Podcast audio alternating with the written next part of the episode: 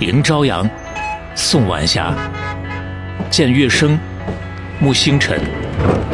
日复一日，你总是认真生活，认真忙碌， The next station is Fort Cat. 但生命中时常的你也需要停下来，转过身，迎着春天迈步，向着夏日奔跑，不挂念播种，也不惦记收成，不焦虑于成长，也不积极于成功。阳光之外，清风之外，原野的香气之外，一切对你来说都变得微不足道。半拿铁永璞界，喝到一杯好咖啡，可以更容易。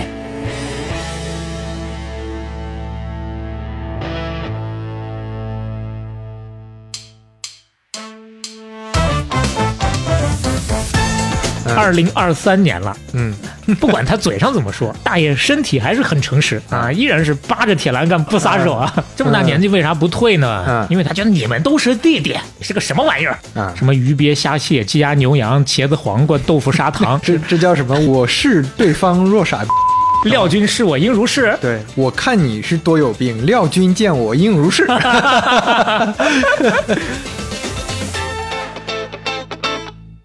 轻松喝到好咖啡，半拿铁永璞记第三十八期打板开始。各位好，我是肖磊。我是刘飞， 哎呀，不容易啊！不容易，三十八期了。一方面呢是半拿铁的第三十八期，对另一个方面呢是咱们永璞冠名的《永璞记》第十期的收官之作，对，最最后后一期一了期，哎，特别的珍惜啊！非常珍惜。感谢永璞一路的陪伴，当然了，更多感谢的话，我们放在片尾来讲啊 。对想听的话，大家可以直接跳过 去。哎去看正片儿啊，一个多小时后的正片儿。 呃，当然，最后一期也是按惯例，先来介绍一下我们的特别有眼光的赞助伙伴永哎璞。嗯，说了这么多期了，大伙儿都知道了啊，永璞是一家咖啡公司，是但是其实今天要说的是，它是被卖咖啡耽误的。一家设计公司，嗯，为什么呢？今天主要跟大家介绍一下永璞的这个周边产品。 来，哎呀，设计的那是经常性的全网火爆，是我看很多朋友说，我就想要周边，哎周边真的太多了。真的就有人专门为了它的周边去买咖啡的哦啊，因为你不能直接买周边，哦，对，那是赠品。 对，每次有周边的上新，都会有一波的热度，大家就开始在各种各样的平台上开始秀，这就跟盲盒一样的效果。哎， 呃，比较出名的，比如说它的闪萃杯，比如说各种各样的联名的马克杯等等，一上线就抢购一空。嗯啊，不对，应该叫做抢对一 空。咱们前几期有讲过，在永璞小岛上啊，不是有自己的账户嘛？你的对岛有民。积分。哎，你可以拿这个积分换端正币，是端正的这个端正啊。嗯，怎么换呢？就是喝完的飞碟统一寄回去，拿来换币，然后你可以拿这个端正币在它的永璞小岛的商店里面兑换它的周边产品，这是其中一个途径。嗯，这个飞碟，咱们之前提的时候，可能有朋友不是特别的了解，其实就是永璞冻干系列的单独的小包装。哎，哎，他们做成了一个跟别家不同的飞碟的这么一个形式样式，非常的特别。你别看这一个小飞碟，它的设计工艺也是大有来头的。哦，当时为了让这个小飞碟摸起来圆润不扎手啊， 嗯，愣是花了三个月的时间，用贵了三倍的模具，才终于的成功的把飞碟顶点的那个注塑点注入的注塑料的塑，哦，哎，让他没有那个那点就刺就儿，没有那个啊小点儿了，哎，成就了一个完美的弧 度。 搞设计真的是有一手啊，是嗯追求完美。那永璞咖啡的周边，因为是咖啡嘛，所以最常见的还是各种各样的，刚刚我们提过的这个咖啡杯。呃，包括喝咖啡过程当中要用到的各种各样的小工具都有啊，硅胶吸管啊，电动奶泡机啊。另外呢，因为咖啡液有需要冷藏的那些品类，所以说围绕冰箱做了不少文章，有冰箱贴，有这个冰格，嗯造型特别可爱，就是石端正的那个形象。当然，石端正我们前面已经多次提过了啊，永璞的核心 IP，我们老叫它吉祥物啊，对就那么一个石狮子的那么一个形象。其实之前没有提的是，石狮子本身跟永璞就有特别微妙的一个联系。嗯，永璞的这个璞，它是没有雕刻的玉石。石狮子 呢，这是雕刻过的玉石了，石头了，是吧？这 这个关联呐，那这是一个品牌本源的升华呀。好 好哎，这是我帮他总结的。对，我就 觉得是你总结的。当然讲到这儿了啊，因为是最后一期，咱有一个小问题，还是要顺便跟大家哎讲一讲。看到我们的听友当中有人确实是特别仔细留言说，你们都做了那么多期了，这个永璞永璞二声怎么老念三声啊？你们怎么不给他念对 呀、啊？啊，这个东西呢，是刚刚说璞玉的璞，确实正常应该是二声， 是但是永璞人家就是念三声。 我们最开始当然是注意到这个问题了，对对吧？我们跟永璞是明确沟通过的，对。嗯但是对方的意思是呢，这个品牌名呢，大家已经亲切的这么叫了，约定俗成哎了。，它就是个约定俗成的叫法。就像没有人管张韶涵叫张韶涵，都叫啊张对韶涵了。对没有人管她叫撒贝宁，叫撒贝宁了，差不多就这个意这思就吧。嗯是方便大家来叫嘛，那不然每个朋友啊喜欢永璞的 就天天永 璞永璞，对，哎说呃有稍微有有点怪怪啊怪的，是对吧？嗯中国嘛，还是多音字太多。你对比如说之前刘飞做任天堂系列，嗯啊，我就习惯当姓念任天堂。嗯，我们也知道，人作为姓的时候，它就是二声。但是是呢，话又说回来，中国的姓太多了。你知道中国有多少姓？嗯中国一一千多个，五六千个，五六千个啊，嗯是是很多，多了。是但是没有日本多。嗯，日本的 姓，据不完全统计嗯，多达十四万 种。十四万 种。我这跟我想象不一样，因很难为想象因为我是吧知道现代就日本人古代是没有姓的，他的嗯姓都是在近代你说的那个时候很对起的嘛。对，那个时候大家起都是我住哪儿，我就什么松下，我家有棵松 树，你就给叫我松刨下了，啊，我后面要说的 啊 啊！你要说什么？对，没关系 啊，刘飞知识体系非常的丰富，咱们就顺着刘飞已讲经的来这到个讲一下正题了是吧？啊，对，已经来到正题了，来吧你看，就就这么丝滑。啊可 以，就像刘飞说的，整个的日本古代啊，其实就是封建时期，日嗯本的封建时期，普通人只有名，没有姓氏。姓氏是只有贵族才有的特权，嗯是这是身份跟地位的象征。嗯啊，其实严格来说，那也不算是姓，应该是贵族的家号，嗯啊对，对应的不是简 号，代表的是家族的地位尊卑、血缘远亲，嗯，这么一个标志吧。对，跟中国古代也类似嘛。中国古代也是那个时候姓和氏是两个概念嘛。嗯，没错对。当然，日本这边到了七世纪中叶的时候，差不多咱们唐朝那会儿啊，他们其实是废除了世袭贵族的这么一个称号。你像有的武士，有的商人，呃，包括啊混得比较好的村里比较有权势的人，都可以向政府申请取姓。但是，其实占人口绝大多数的一般的平民老百姓，确实还是没有姓的。直到过了封建时期是啥呀？明治维新呐、对，哎，那个时候开始向西方学习了。十七世纪还啊是，十九世纪，嗯一八几几年开始向西方学习嘛。一来呢有平等的观念了，二来呢其实也是政府发现你得有个姓儿才好方便管理，是哎，所以就把这个姓氏权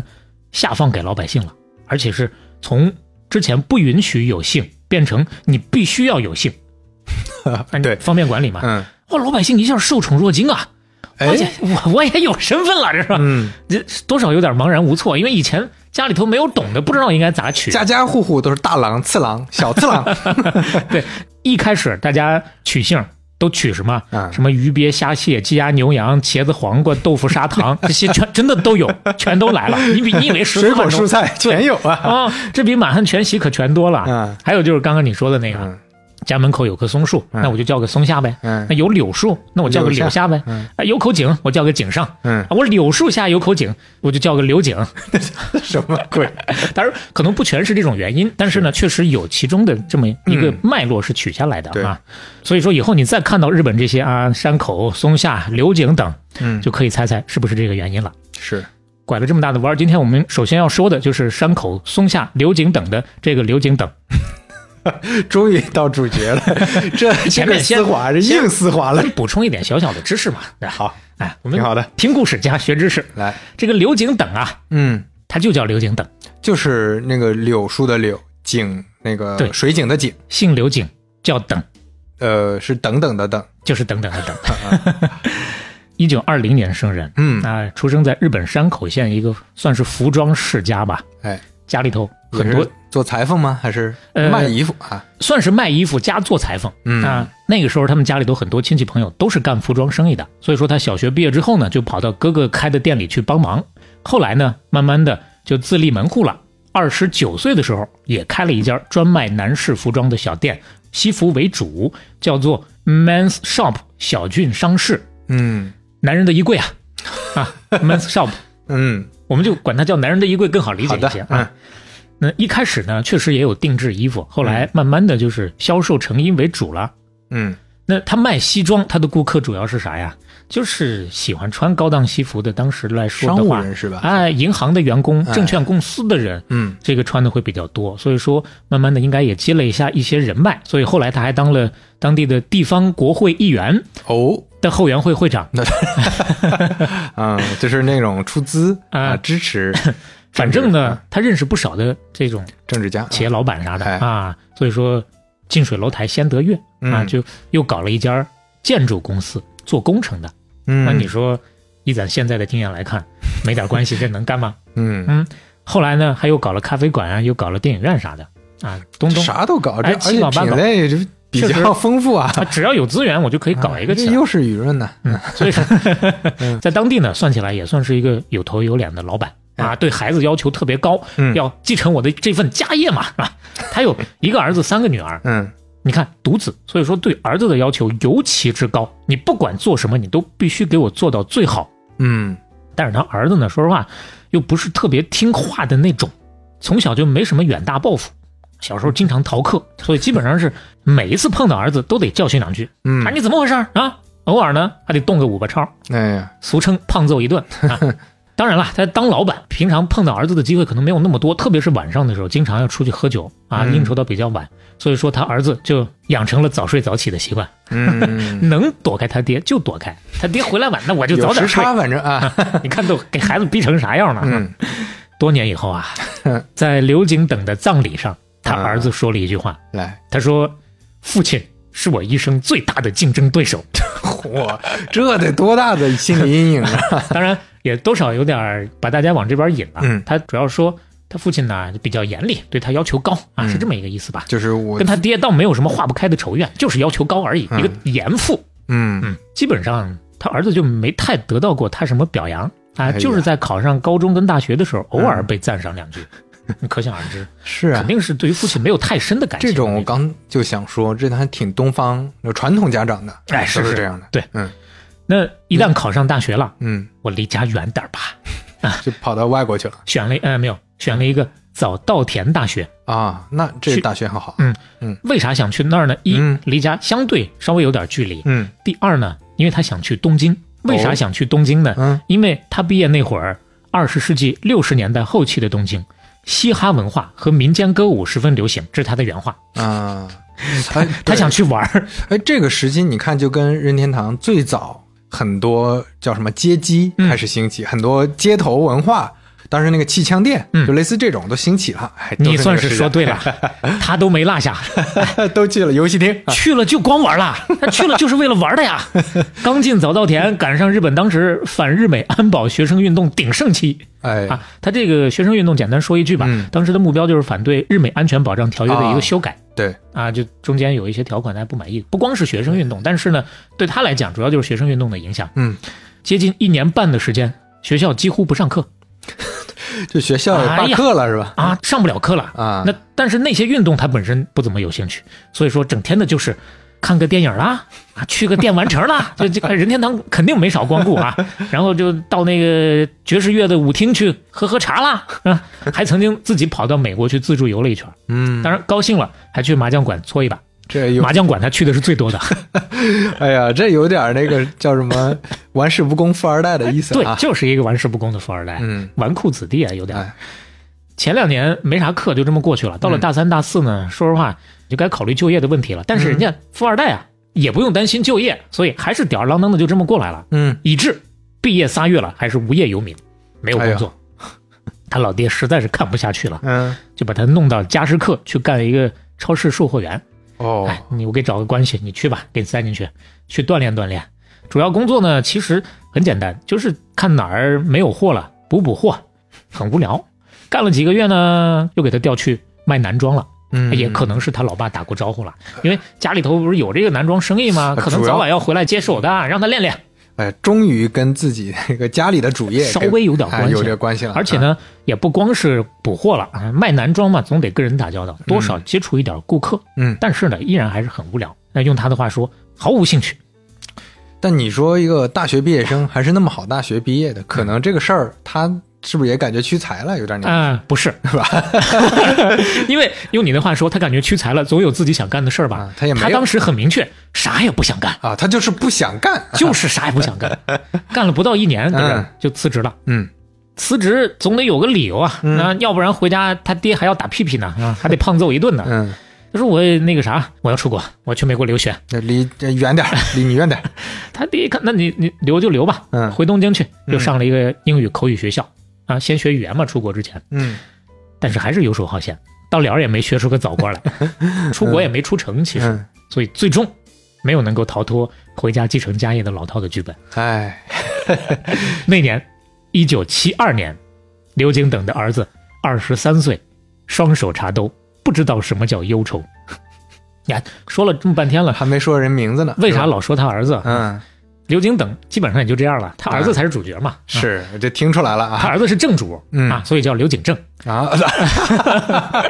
一说这，我估计有些朋友可能已经稍微有点印象了啊。对，这个名字呢、很出名嘛。是，嗯，不知道的咱就先继续留个扣，来知道的咱就继续听哎啊。哎，说是回去继承家业，其实就给他那个最开始那个服装店，嗯其他的没给他啊。那个男装店呢，其实跟他同龄，就是他出生的那年，他爹开的。嗯这年他不是双手插兜二十三岁嘛，嗯这店也开了二十三年了。哎，当初那个男人的衣柜啊，已经由最早那个个体商店，现在发展成多少也有点规模了，有六百万日元资金的一个株式会社了。嗯，就股份有限公司嘛。现在呢，这个公司名下有两家店，一家年销售额一亿日元的最开始的那个男士服装店，嗯六个店员，主要还是卖西装；还有一家销售休闲服的万品牌的代理店，嗯万 V A N 哦不是 Vans，哦，不是 Vans，不是这 Vans 少个 S 少个 S，就是 Van，是那个年代日本的潮牌哦啊。说起来，因为后来已经没有了嘛，嗯所以说这个牌子咱们中国的消费者肯定是不熟，但是应该说开启了日本男装界的时尚潮流。它的创始人叫做石金千介，人称日本时尚教父。哎呦，那这感觉就是真的男人的衣柜啊哈。对对，他当时还办了一个杂志，叫嗯做大概是 Men's Club，也就是这个意思。然后就搞了这个 Van 这个品牌，甚至你说后来现在说起来，日本的三宅一生啊、山本耀司啊、啊嗯川久保玲啊这些对，说起来那会儿都是弟弟。 嗯啊，三宅一生说一生奉他为导师，嗯，所以当时能开一家这个牌子的店也挺牛的开山鼻祖了，人家是啊。对对，对，包括这个刘景正他自己呢，当时也挺喜欢这个牌子的。嗯拐到那边稍微的介绍这么一点儿回来，嗯富二代接手了，哎呀，刚接过来也是茫然无措，浑浑噩噩，嗯不知道该干点啥。你本来他也没有什么志向嘛，对吧？天天就跟个普通店员一样，接待接待顾客，干点杂活儿。但是干着干着，这个剧本就开始有点不一样了。嗯他就发现，哎呀，你说我爸这个店啊，都开了二十三年了，我这啥都不懂的，我都觉得有点不太行啊。 管理经营模式也不行，嗯资金周转率也不行，就总觉得支棱不起来。哎呀他，为啥能有这种感觉呢？嗯人家他老爹还是有这个先见之明的，给他弄到加日克男装那边，啊，有过经嗯验熟读唐诗三百首，懂了大超市的这个工作流程和管理架构，有点那个感觉了。是，那不行，那既然我觉得不行，我就得变。现在不是我说了算吗？嗯咱不说做大做强吧，最起码咱得见贤思齐，不是吗？于是呢，他就潜心研究、刻苦改革。经过两年的不懈努力之后，效果拔群呐、店员数量由最初的六个变成了一个。都干掉了是 吗？嗯可能有的朋友会想，这效率大大提升啊，一个人能干六个人的活了，对吧？不是，另外五个都不跟他玩了，骂骂咧咧的就辞职不干了。对，就是这套新思路大家接受不 了。是，嗯 具体原因他自己倒是没有公开说过、啊嗯，别人走的那五个后来也没有啥名气嘛，也没讲过。但是大体估计下来，就是应该是太激进了啊，多少有点想当然了，嗯，懂嗯嘛也就懂一点皮毛，真正让他就是改他改不明白，对，就是懂经营不一定懂管理嘛。是啊，就相当于那家店当时还是多少有点类似于开在小商品街的卖服装的那么一家店嗯啊，直接你想学奢侈品那套，嗯，你没有那么大屁股兜不住那么大裤衩嘛。 是，所以说归根结底还是缺乏经验啊，油梭子发白，短练呀、 这油梭子是啥呀？什 么我？来杭州之后，我发现很多啊杭州人都喜欢吃油渣。哦，对虽，然不只是杭州有，但是嗯杭州真的好多人喜欢吃油渣。油梭子其实就那个油渣，猪油渣嘛，哎，猪油渣啊，还发白的时候啊，就是还没炸到火候，啊，还得继续的炼油，还得炼它，还得炸它短练，短炼，短练就是缺还缺练练呢，还啊练。歇后语哎呀嘛，歇这后个语嘛，都是这样 的，长知识了啊！ 大大家可以用，这算是杭州歇后语吗？不算不算，啊但是还挺契合杭州这个特色的。啊，有这个气质啊，江浙朋友可能更亲切一点。短短两年的时，接手两年的时间，嗯他把家业败成这样，那他爹不得打断他的狗腿啊？是啊，不得打得他狗头喷血，狗血喷头啊？没有，嗯这回人家当爹的一句埋怨都没有。嗯相反，有一天呢，父亲把公司最重要的账本和公章都交给他了。哎呦，哎呦，这就是交印了呀！是啊，传国玉玺就直接给他了。嗯，其实你要让我说，那大概意思就是朕的江山让你败成这样了，朕不要了。 你你我那边还有拿去霍霍吧对、啊我那边还有一块儿，这块儿你自己爱怎么弄怎么弄吧。嗯但是他不这么想，啊，他想的是，那他当时其实挺感动的。他说：“我猜想啊，父亲也许是这么想的。嗯父亲觉得，如果你真有决心干一番事业的话，那就放手去干，即使公司最后让你搞垮了，父亲在有生之年还能帮你恢复元气。你说这个想法 这也是，反正怎么解释都行吧。啊，很熟。嗯啊那我们某王老板当年的名言嘛， 给他五个亿创业，允许他失败两 次，之后就乖乖回来上对，班。给他五个小目标。嗯 对，总之吧，不管他爹是怎么想的，反正呢，他肯定是被感动到了，被激励到了。于是，嗯，接过玉玺的那一刻，他顿时就有了一种想要豁出去干一番事业的豪情壮志啊！哎，真不容易啊，感觉活到现在好终于歹有能了知道了啊。啊！当然，光有豪情壮志不行，最终咱不还得落实到做事儿上吧？哎，每天进货、销售、会计、出纳、面试、招人、培训，全都自己干啊，因为没有人了， 都让他挤兑走了嘛。那会儿，可以，他自己领六六个人工资，啊，对， 就是干完之后发现，耶，嗯感觉挺好，挺充实还不错啊。哎呦，那种就是帮顾客量体裁衣，最终把商品能卖出去的那种成就感呀、一瞬间让他觉得特别快乐，这是啊这就是是就是没体验过嘛，没体验过嗯这这就有点《变形记》的那个意思了，真香了。我王静泽， 我刘景正，我这样哎，后来发现，哎， 香是吧？这比游戏厅还好玩，好像啊哎而，且特别 自豪。他说，即使到后来啊，嗯你就走在大路上，看到对面走过来一个陌生人，马上能报出他的三围啊。啊，这就是真正苦练出来的真功夫。就是你一个事儿投入完全投入进去，那真的确实可能能得到完不一样的那种体验啊，心流了，心流是了啊！嗯而且呢，一方面有收获，另一个方面呢，信心建立起来了。嗯，哎呦，这个太重要了，这就是要打破玉龙飞彩凤，顿断金锁走蛟龙啊！来吧，你要你厉害了嘛，啊，要厉害了！你你看他在进步，我们也在进步。嗯上次表达要厉害的这个意思的时候，我们用的还是天高任鸡飞，海阔任虾爬，哎这用语越来越高级了打啊，嗯破玉龙飞彩凤，笼子的笼啊啊笼子打开了，这个凤凰就要飞起来了哎，顿断金锁走蛟龙。嗯，金陵岂是池中物，哎对哎一遇风云变变化龙哎，这一年他二十五岁，双手插兜，知道了怎么变优 不是秀。老插兜儿， 这不愧是做衣服的，他这一辈子要插不少兜嗯呢。双手插兜，知道了怎么变优秀，嗯，怎么变呢怎？么编呢？刚说了还得继续落实到做事儿上，是吧？嗯还是那两家店，一家卖西装，一家卖休闲。西装那个他管，休闲那个不是最后不是还留了一个忠心耿耿的老仆呃老员工吗？嗯，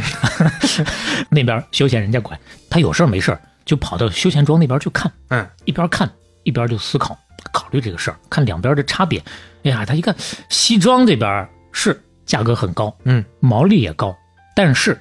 刚才其实咱也谈这个问题，他一去就感受到了周转期太长，差不多一年周转个两次，好的话顶多就是三次。卖得好，他能挣钱；卖得不好，他就是压钱呀、嗯但是休闲服那边逻辑不太一样，好卖很多，嗯一来呢便宜，二来客群很大众化，没有什么年龄、身份的限制，大家都能卖，所以他就想，嘖我应该搞 这个。西装我不行，我就应该卖这个休闲服，嗯我还得改革。但是咱说前头那改革它不是失败了吗？为啥失败？原因光闭门造车了，短练嘛。所以说这回呢不冒进了，我慢慢的学习，汲取经验，哎，经常性的小刀拉拉屁股，嗯哎，这开开眼啊。 一方面经常买一些时装杂志、嗯饰品杂志，读一读，学习一下，充实一下知识；另一方面呢，每年都出国考察一次，走一走比较大的城市，去趟铁岭，度度蜜月。这这都是啥呀？串了串了串了串了，呃，走一走比较先进的国家， 嗯啊，去这个美国、法国、英国、苏联、印度、瑞典、丹麦、缅甸、瑞士、挪威、西德、芬兰、尼泊尔、南斯拉夫、阿富汗、匈牙利、保加利亚、荷兰、埃及、也门、叙利亚、斯里兰卡、阿尔及利亚、摩洛哥、苏丹、几内亚、肯尼亚、索马里、乌干达。你这地理图就出来了，是吧以上两段致敬半打铁永普记三十五期春晚四十 年，这个地理图就是宇宙牌香烟的那个，哎是是是是。呃，马季老师的那个。对，这口音也是当年马季老师学的。我年轻时候一顿顿背，是，那天刘飞说的时候就硬是没插进去。 哎呀，给我啊遗终憾于的憋到呀，这儿 了，必须还给补上啊。补上。嗯，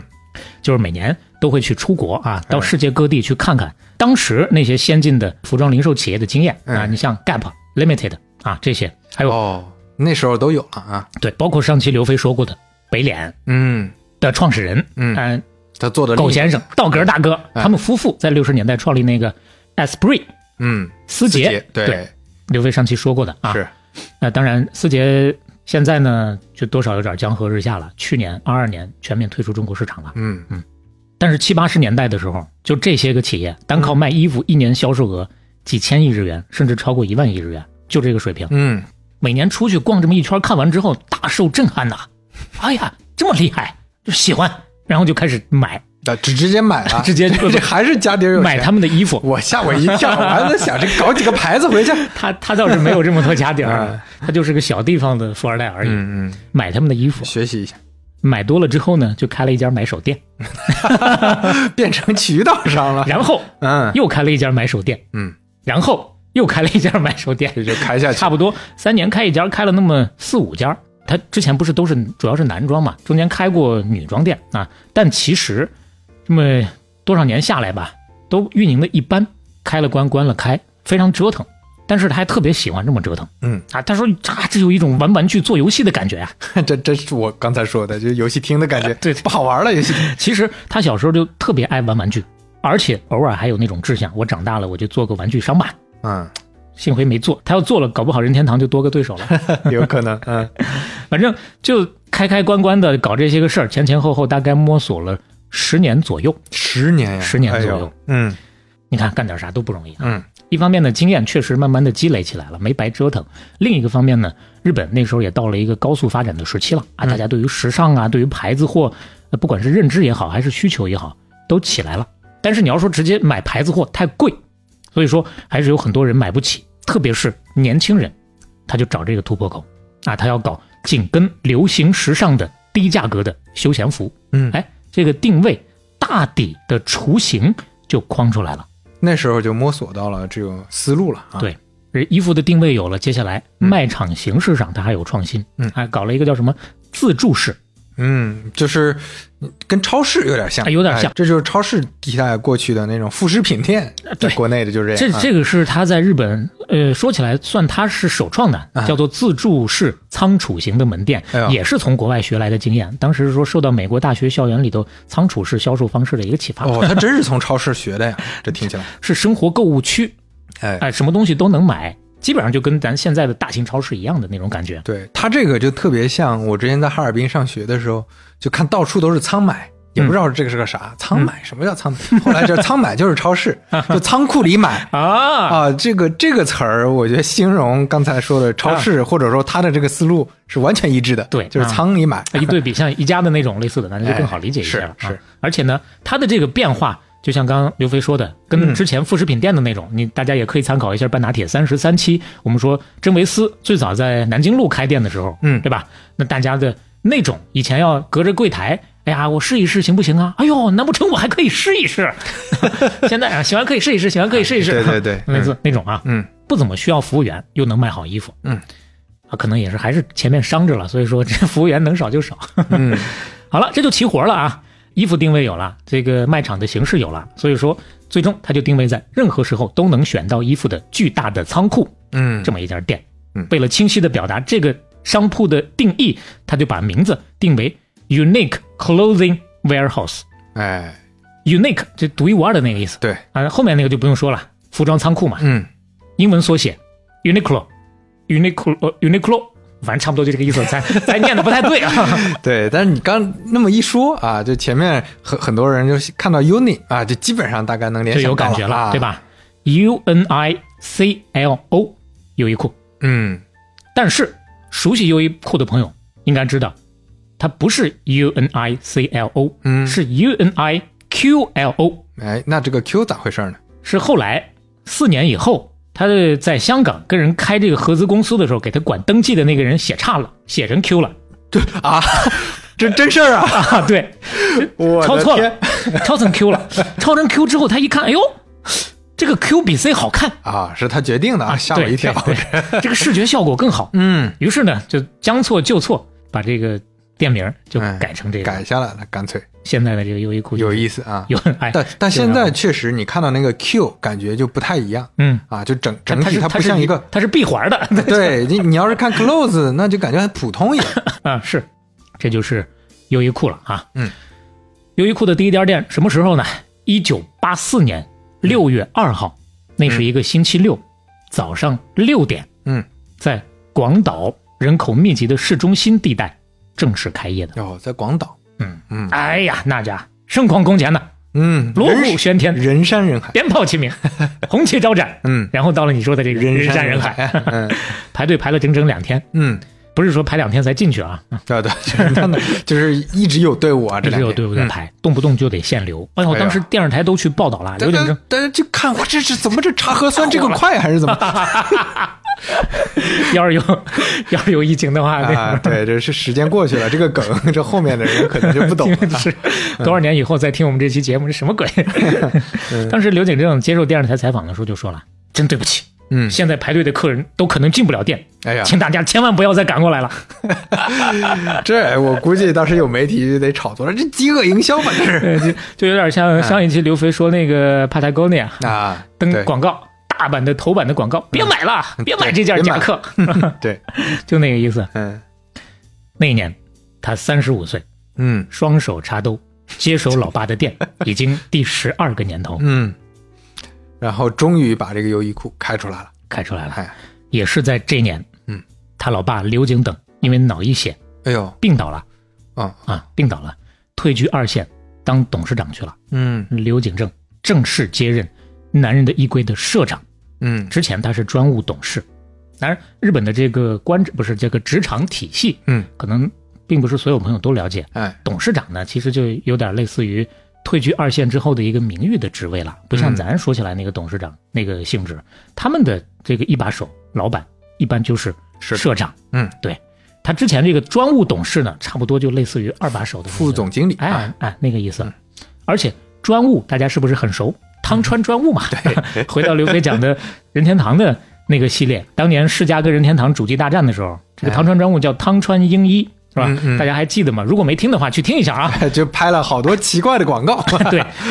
他当时本色出演 Dreamcast 的那个电视广告嘛，嗯算是用这个广告拯救了世嘉的那个 Dreamcast 对就 DC 的主机嘛。是，但是汤川专务二一年六月去世了，嗯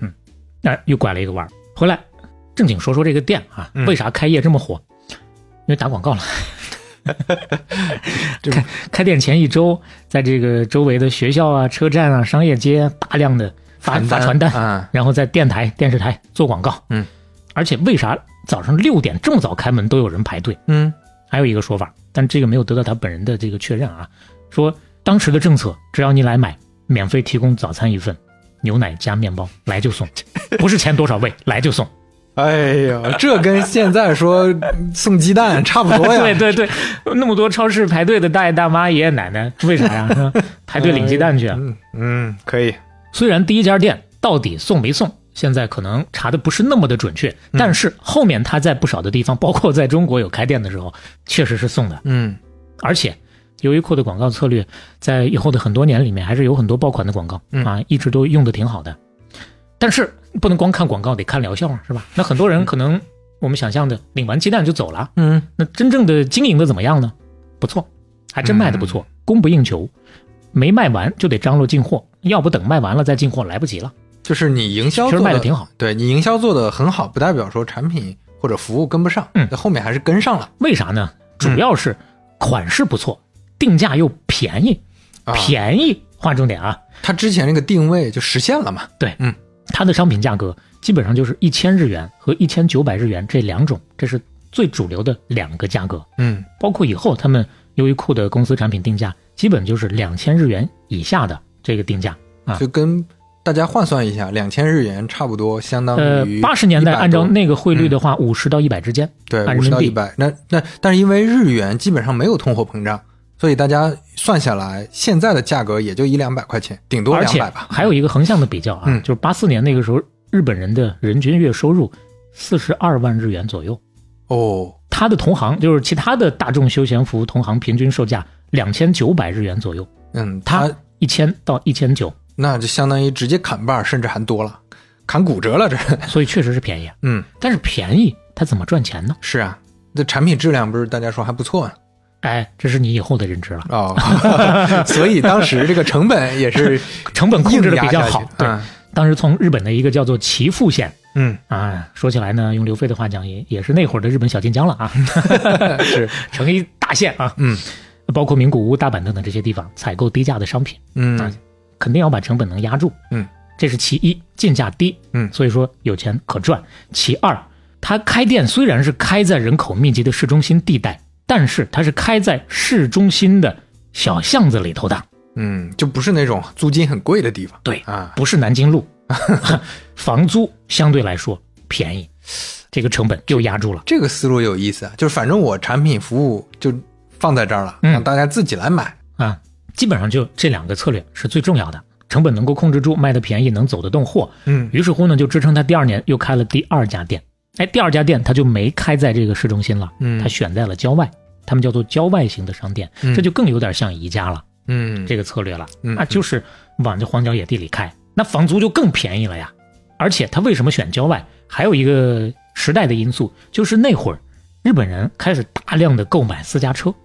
哦，有车了，嗯哎呀，那我不手痒吗？是是嗯啊，我也我也挑个什么周六周天的时候，逛一逛带上一家人，开着车，咱不得去炫炫技吗？嗯是哎，你那那边有个郊外的店，咱就去那 儿，去那儿。这你要是想，比如十五年前啊，二十年前吧，二十年前中国要是开个宜家，大家骑自行车去，那可可费劲，骑自行车这家具背在背上，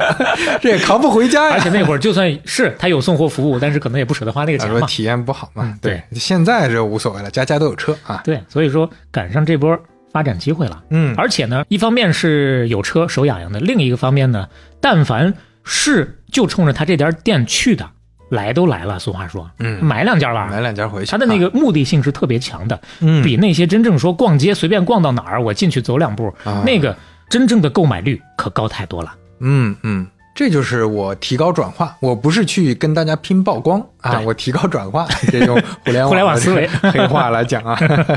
嗯哎，就这几家店啊，卖着卖着，他慢慢的又开始思考，又开始总结了，他就发现，比起流行时尚的那些个衣服啊，嗯，其实基本款卖的更好。哦，就是那些一直都会穿的比较普通对大众的啊。对，而且除了知名度很高的国际品牌之外，其他的那些大家不怎么认牌子，你只要质量好，哪怕是基本款，大家的需求量都很高，都会去买。嗯，哎，这是不是也跟它的价格定位里面这个人群的需求就挂上钩了？就可能这个价位上这个人群是这种需求。哟，这个我倒没分析过，嗯嗯啊，说不定有这个原因呢。嗯嗯当然，在刚刚咱们说到的这些里面，我们确实要提取两个关键词，第一就是反复提到的基本款，男女通吃，嗯甚至说老少通吃嘛，嗯对吧？第二呢，就是质量，啊，我们刚刚其实已经埋下伏笔了，质量这块儿对他来说其实是一个短板，嗯你便宜了，便宜了，很多时候它确实品质就不够理想。嗯啊这个便宜没好货嘛。对嗯，这个他自己确实是控制不了，所以说在这种情况之下，他就开始考虑，我必须要自己进行生产和质量的管理了，嗯生产管理、质量管理。当然，他要介入去管理这个产业链上游生产环节，还有其他的原因，就是他想有话语权。你传统正常来说，你卖衣服就是到那个批发商或者说制衣商那儿，人家有啥你选啥，选完之后呢代销，当然没有太大的压力，卖不了可以退货，经营风险相对比较小。但是你可以退货，相应的你就要付出一定的进货价稍稍要再稍微高一点的这样一个成本。嗯，你能退，我就卖的你稍微的贵一点，就相当于买保险了。对，其实最后这部分的溢价又体现在它的进价上了，所以是它的毛利率相对又被压低了。嗯还有一些商品必须按照批发商、制造商的价格要求销售。那么全国统一零售价这款，你不管到哪儿，你只能卖这个价儿，它也没有自由定价的空间。而且另一方面，生产什么商品是人家说了算的，所以最后他买过来的东西就缺乏一贯性，嗯嗯风格上他没法把控。嗯，对，这就是做只做渠道的问题嘛。对啊，都遇到了。当然了，你如果说我就是做一点小生意，那这种模式就是很正常，没有关系。我必须要接受这种不对等的产业链之上的大头压小头的关系。但是它不是越做越大了吗？做大了之后，他就开始动这个心思了。嗯于是乎呢，那就改模式嘛，自己开发商品，我自己定这个规划，然后委托厂家生产。用他们的话说叫做特别订货，其实就是 OEM 嘛。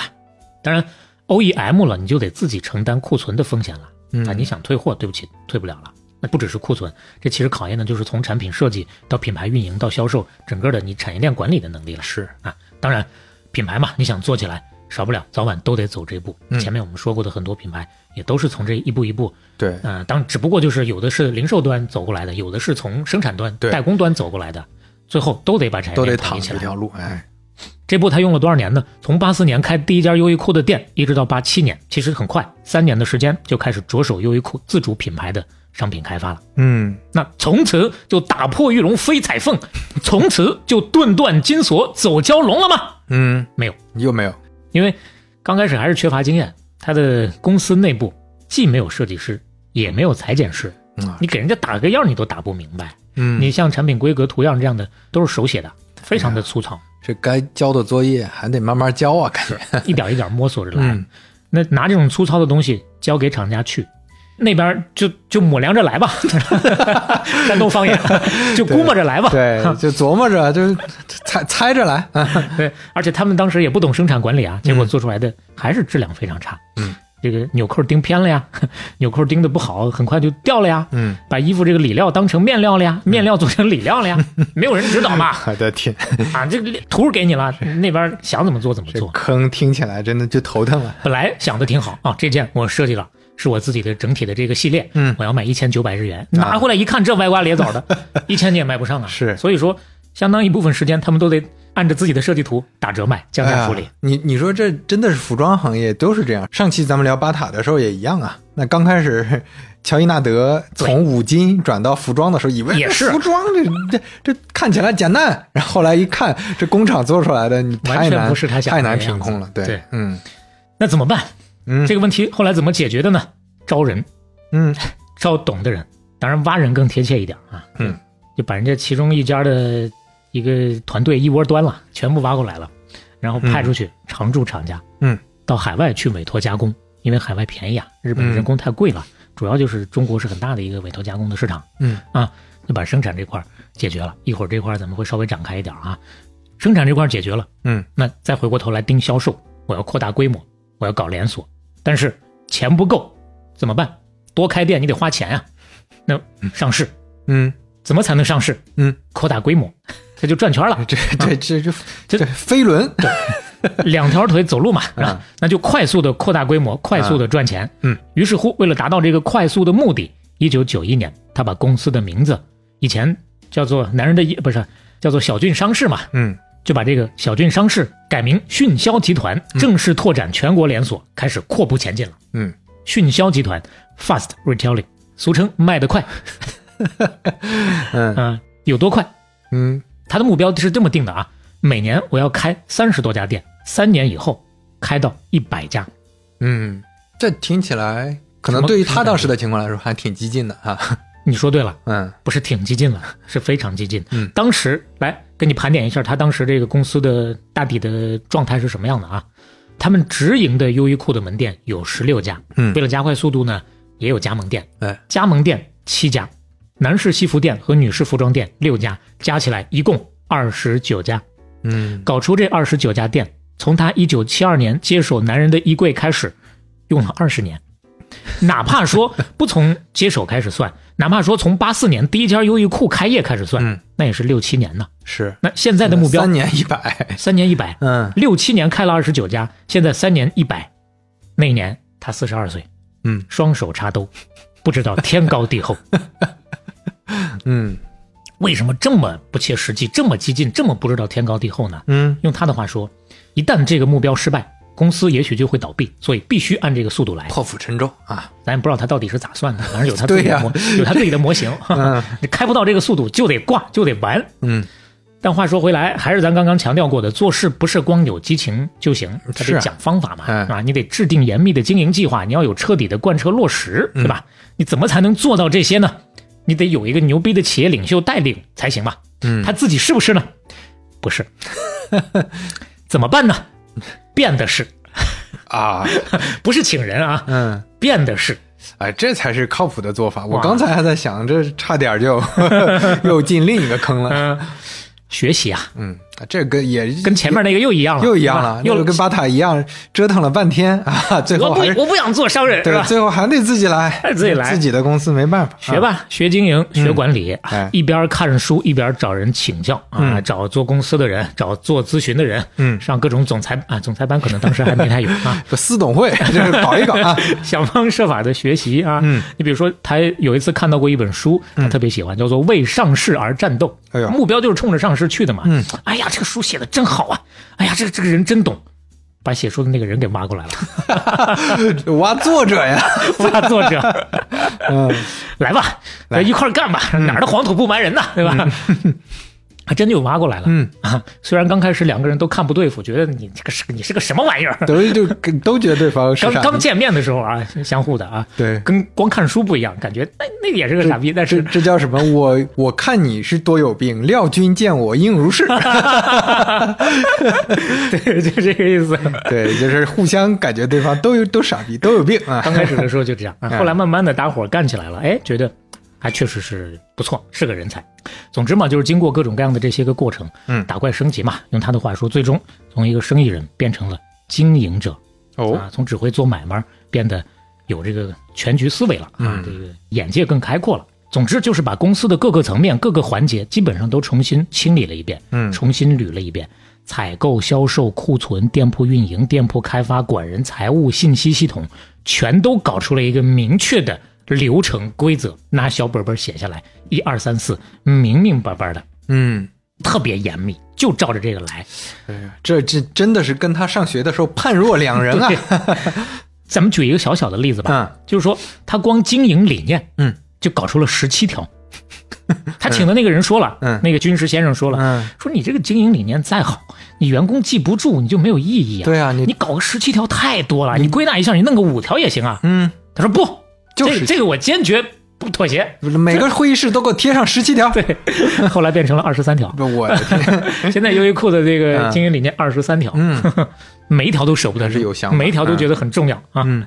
过程咱不展开了嘛，但是就是这一步一步的把这些全部捋完之后，最嗯后他的那个特别狂的目标，不知天高地厚的目标，真的做到了。哎呀，厉害。九一年改名迅销嘛，嗯，定下了三年的百家店的目标嘛。九四年四月，直营店的数量达到了一百零九家，嗯直营店啊，当时不算加盟，现在优衣库已经没有加盟了，都是直嗯营啊。九四年四月一百零九家，九四年七月在广岛证券交易所正式上市，然后九九年二月在东京证券交易所主板上市。。你这不得不说，前面咱们说他去看这个商业模型，人家算的还是挺精确的，真的上市了，对，真的做了这么多家啊就它这个模型不传之秘啊。嗯 然后上市了，其实解决的是一个非常重要的问题，咱刚刚说了，缺钱啊，嗯，要扩大规模没有钱嘛，是，呃，省略了一些他跟银行打交道的过程啊。反正也是，银行行长说这个钱给你，就是肉包子打狗了，啊就就黄鼠狼垃圾了，对吧？ 哎，这回上市了，我谁也不用求了，对，手里握着大把的钱，嗯那有钱就开始做下一步，进入下一阶段，我要重塑品牌。嗯前面咱的语境还是质量还不行呢，那会儿对对吧？一直都是比较拉胯的，拉胯到什么程度？有的顾客，你家的衣服我买是买了，但是为了不让别人知道我是从你们家买的，把标剪了。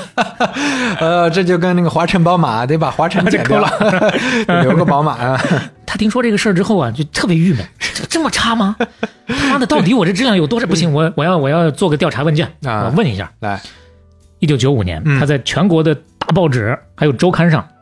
这这个喊大家来 骂，对这对人对对对咋想的？登了一个广 告。他他的想法是这样的：嗯我与其找那些咨询公司把钱给他们，听他们来糊 弄我，我不如直接就问顾客。我我倒要看看大家是不是真骂我。对，掏出一百万日元，嗯，征集对于优衣库的不满，嗯，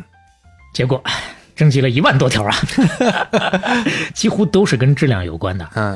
人哎说你他妈一套一千九百块钱的运动衫，嗯，是你是卖的不贵，但你也不能说洗一次就脱线吧，洗两 次嘎吱窝都给我露出来了。哎，我这辈子是再也不会买你们家的产品了，再见，拜拜。那这事儿理解啊，最开始小没有话语权，后来呢，过去三年忙着扩大规模顾不上，嗯那现在有钱了，我就要解决品牌认知、解决质量的问题了。是，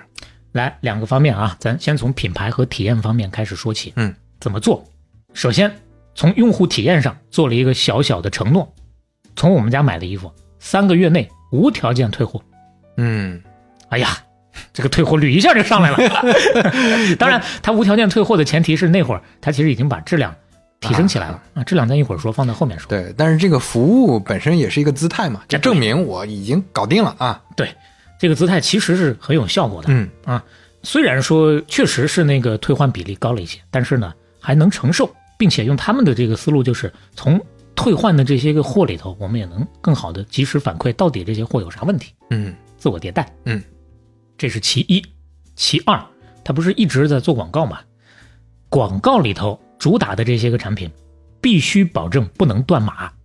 嗯你冲人家冲着广告这些产品来的，是啊到这儿一看没有，多扫兴，下回不来了，嗯对吧？这会儿就不搞这个营销了。说万一出现断码的情况，马上从其他店里头调过来，嗯，或者安排替代的商品，就保证一个购物体验，人家来的时候得能买得到。嗯第三，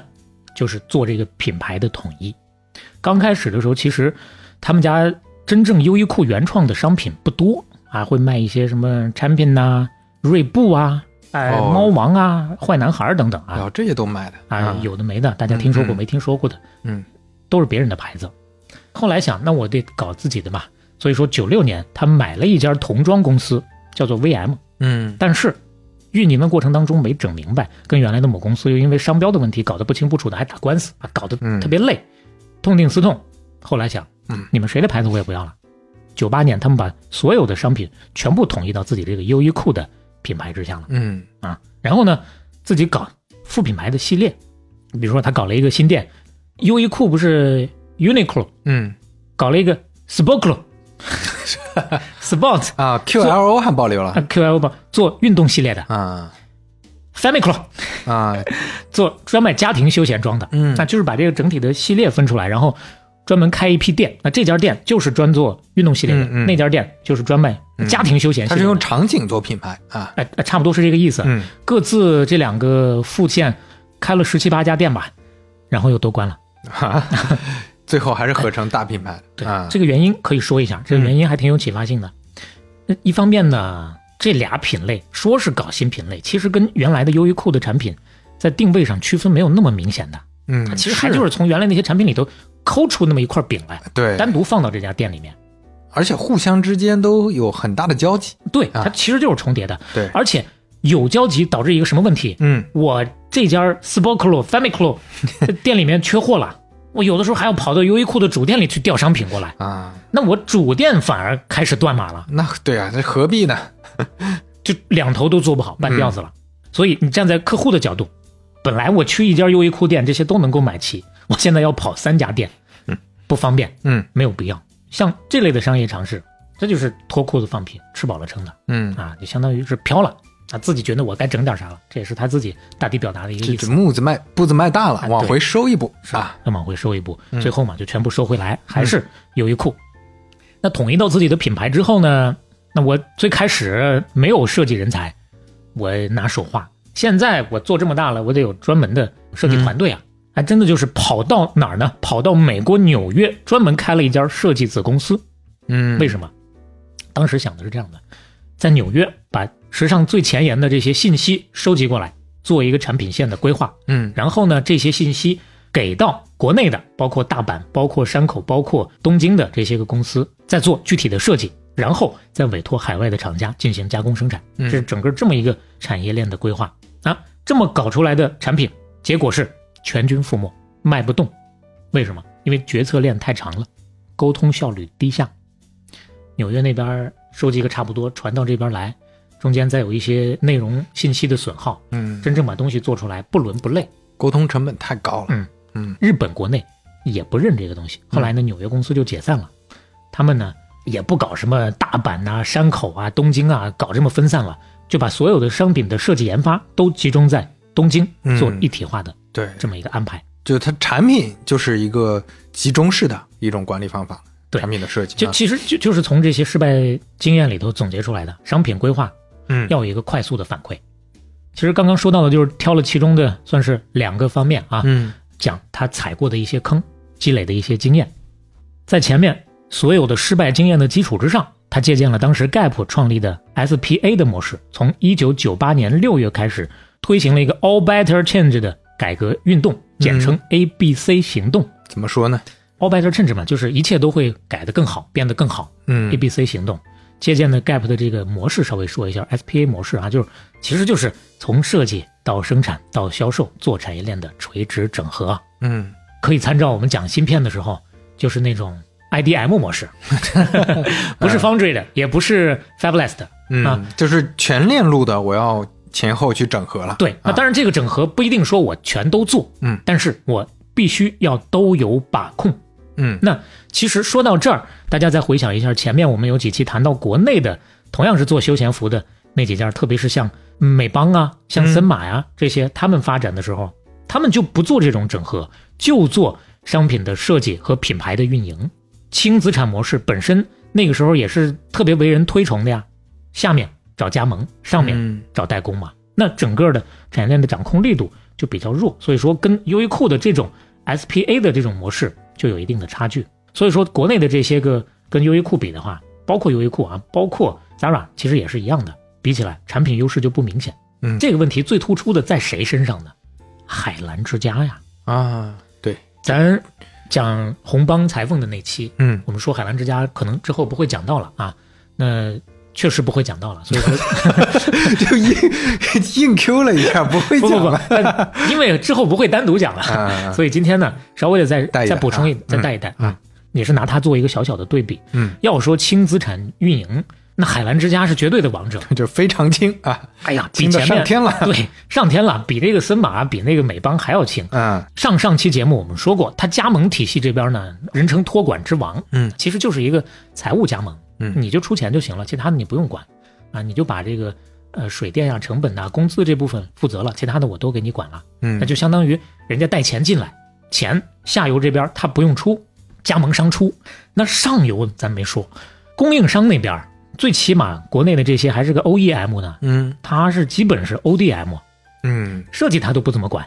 设计产品全部外包。就去选嘛，就他们设计出来啥，我就用啊，拿对来，他不光是省了设计的钱，他连进货的钱都不是全付，先付百分之三十最多的货款，嗯然后呢，后面根据实际的销售情况逐月的再跟你结，哦，而且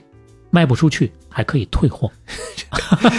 对这种经销方式，它两种模式，嗯一种是可退货的，一种是不可退货的。嗯可退货的占相对多数啊，啊。那当然，可退货的也存在像刚刚我们说的优衣库的最开始的那个问题，嗯相对进货成本就稍微高一点，嗯要不然人家凭啥让你退货呢？对啊，先付百分之三十，有百分之五十能退货，所以说基本上他就向上游支付个百分之二十的货款就能拿货，嗯占了上游的便宜，又占了下游的便宜，上下游通吃。所以怎么管它叫轻资产之王呢？当时这是一个超牛的模式，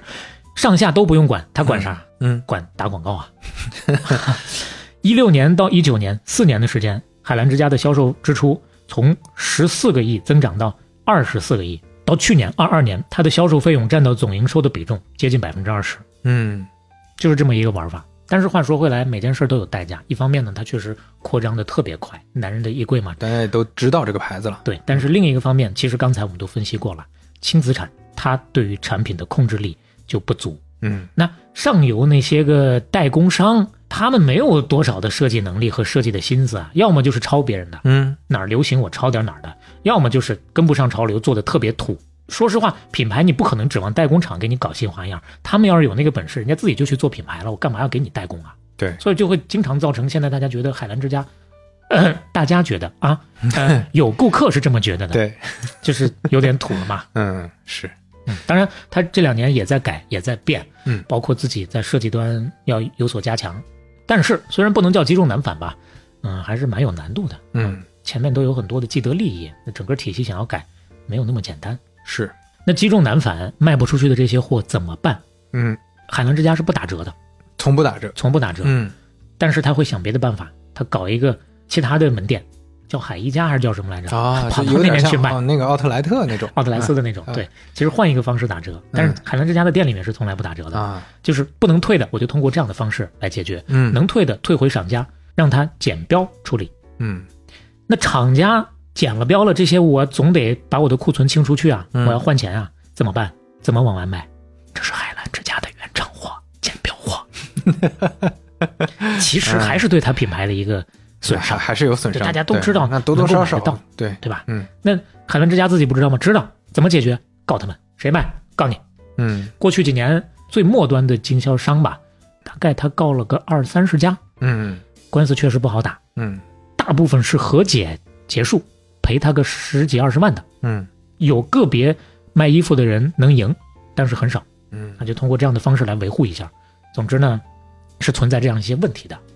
这就是你不把产业链真正的把控在自己把控手里自己手啊里，对你就要面临的一些后果。嗯而孰好孰坏不好说。嗯，那但是你把控在自己手里，你最起码就有一种长期主义的这种想法嘛。对就像咱们前面给大家介绍永璞，对吧？嗯咱们再说产业链最后一期了，再跟大家复习一下，在这个源头的咖啡豆上云南啊，云南的几大咖啡产区，嗯包括牙买加的蓝山咖啡庄园，都是自己去搞研发的。嗯然后咖啡液的研发上，投资了一家青岛的萃取工厂，联合研发冷萃的咖啡液。技术壁垒上，跟日本的工厂独家合作引进的技术，攻破了温度跟品质的局限性，就有了这个闪萃了嘛。是另外呢，其实他们还投资了包括烘焙、包括包装工厂的整个的产业链的下游，再加上刚刚咱最开始节目说的这个小飞碟的这个外观，嗯那这都是一些他们有匠心的细节，嗯供应链自己都是有参与的。是那话说回来，供应链的管理上，前面说的除了永璞之外，都是算是负面的例子。嗯那真正正面的例子，还得是优衣库啊，全世界都得去研究优衣库的供应链管理，包括苹果都得学他们。嗯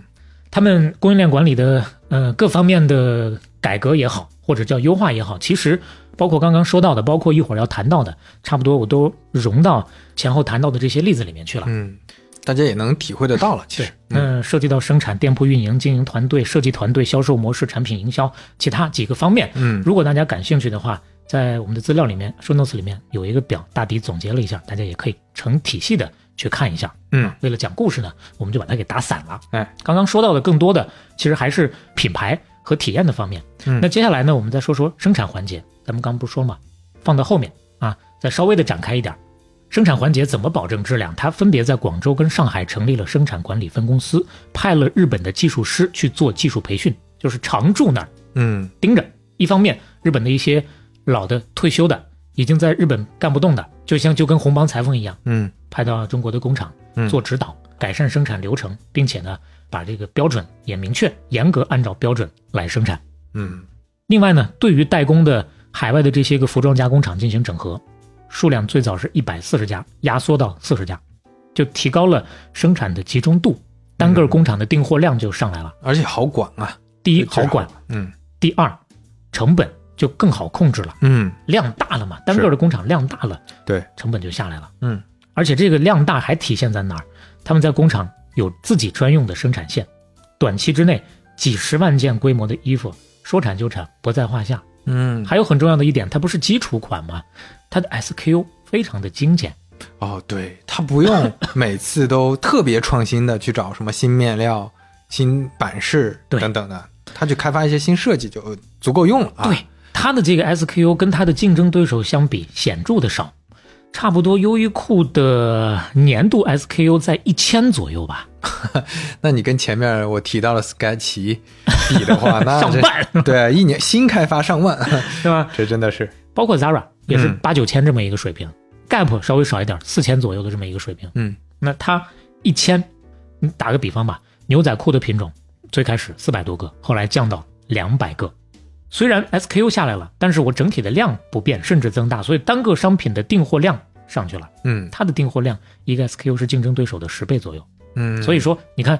单款产品可规模化、大批量采购，又把成本给降下来了。对你别看说我是一款产品是对手的十倍，然后对手那十个 SKU 加起来跟我的量一样，但实际上利润是不一样的呀。对对对，啊，你那的边成本不一样，成本高呀是啊，这是生产环节整个的把控。另外呢，再往产业链上游倒，就是面料了，嗯跟原料供应商合作，把商品规划跟生产环节再一次的打通。嗯就是我得明确我有什么样的料子，我明确的知道我有什么样的料子，才能针对这个料子来搞产品的设计嘛。嗯，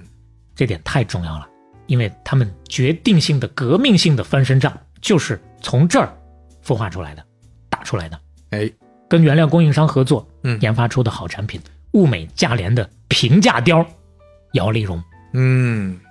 是这个，咱们前面提到嘛，呃，那个巴塔哥尼亚，它哎算是抓绒，就是绒衣的这个开创开拓者，但是平价的绒衣，那大家可就买到不一样了那对吧真的是优衣库这个太经典了，上期刘飞聊的打塔、啊，对，算是姚丽蓉的鼻祖吧。嗯是，他第一次的用发掘性的这个说法吧，把抓绒嗯，用在整个的一件衣服上。是，那这个面料是哪儿来的呢？美国的老牌的面料公司叫做麦尔登嗯，做出来的。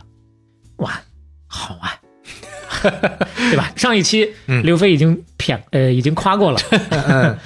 时代周刊把这个摇粒绒评为二十世纪百大发明之一。是它作为羊毛的替代品，太重要了，同等条件之下，它的御寒性是美丽奴羊毛的两倍，是棉的四倍。而且刚刚也说过了，贵呀、摇粒绒发明出来前十几二十年里头，始终都是高端的象征。一九八零年代，穿着一件摇粒绒登山服，走在纽约的第五大道上，就如同是现在穿着一件貂皮大衣行走在哈尔滨的街头。昂贵的价格和新奇的质感，彰显着你不凡的品味和高贵的身份呐、（括弧）此处有点夸张艺术处理啊， 半拿铁温馨提醒您警惕消费主义陷阱，以及要爱护动物。那那那会儿摇粒绒这么贵，怎么就变成平价貂的呢？因为很重要的一个原因，迈尔登没申请专利哦，啊，这么好的东西他没申请专利。坊间传闻是他特别自信，他觉得你们都是弟弟，你们做不出来，对我这成本这么高，我让你抄你也抄不起。刘景正一听，哎，谢谢你让我抄，那我就不客气了。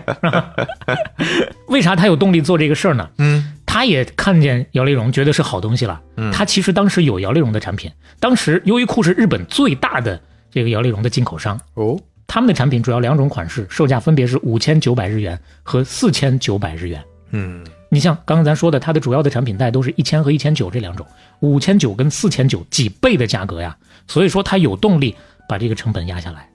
真就把这事儿做成了。经过不断的改良，最终呢，它形成了一个生产流程。嗯一方面是开发，一方面是还是说这个链条成本的控制吧。从日本东丽公司，它的多年的合作商，日本东丽公司进原料到印度尼西亚纺成丝，然后再到中国来进行纺织、染色和缝制，整个的这个链条下来，成本控制在最低。所以最终事实证明，他不是弟弟，他是爸爸呀， 他是姚丽蓉的再生父母啊。嗯，于是乎，一九九八年，第一款优衣库自制的摇粒绒面世了，价格从五六千降到了一千九百日元，我的天，这跟之前他的那些平价的普通的衣服已经一完个价全了是呀，一个价了。哎呀，就那年大卖两百万件，嗯九八年、九九年销量又翻了两番，卖了八百五十万件。两千年杀疯了，搞出了五十一种色彩的摇粒绒衫， 卖出了两千六百万件。坊间的说法是，当时日本三分之一的人都穿优衣库的摇粒绒啊，我那是国民这是国民国民面料、国民服啊国。民服，嗯时至今日啊，优衣库前前后后开发了已经是六种面料的摇粒绒的风格了：嗯长绒摇粒绒、细绒摇粒绒、弹力摇粒绒、针织摇粒绒、黑 tag 摇粒绒，还有仿羊羔绒摇粒绒。啊，无论是里衬、外穿还是内搭，总有一款属于你的。撞衫不可怕，谁丑谁尴尬。 从这个时间点开始，有了摇粒绒之后，优衣库的品牌一下就在东京，甚至是全日本打响了，就不是那种三流的质量不太行的牌子了。那毕竟摇粒绒那是貂啊，对吧？嗯那大家一看，哇，还是卖一千九，质量这么好，真正的物美价廉了。甚至也是因为摇粒绒，慢慢的帮他打开了海外市场。优衣库的全球扩张就此开始。当然，扩张的过程当中呢，也会遇到各种各样的问题啊，包括这个品牌也不能说我一招鲜吃遍天，它不是只有基本款吗？基本款卖久了之后，也会有各种各样的吐槽。这个基本款不好看，这个基本款容易撞衫，业绩慢慢的又下来了，嗯怎么解决？可能买优衣库比较多的朋友啊，相对来说更熟悉一些，还是咱们前面说的很多品牌用的方法，设计师联名款。嗯